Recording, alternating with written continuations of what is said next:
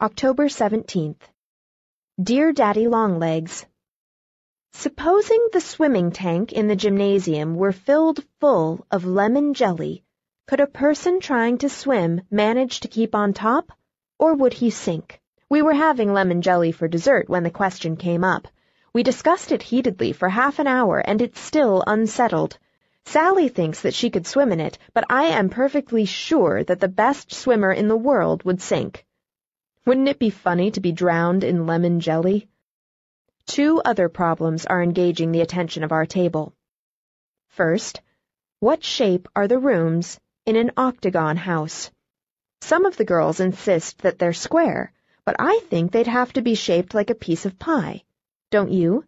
Second, suppose there were a great big hollow sphere made of looking glass and you were sitting inside. Where would it stop reflecting your face and begin reflecting your back? The more one thinks about this problem, the more puzzling it becomes. You can see with what deep philosophical reflection we engage our leisure. Did I ever tell you about the election? It happened three weeks ago, but so fast do we live that three weeks is ancient history. Sallie was elected, and we had a torchlight parade with transparencies saying, McBride forever, and a band consisting of 14 pieces, three mouth organs and 11 combs. We're very important persons now in 258. Julia and I come in for a great deal of reflected glory.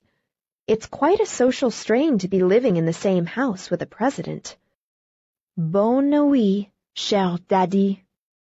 Acceptez mes compliments. Très respectueux. Je suis votre Judy.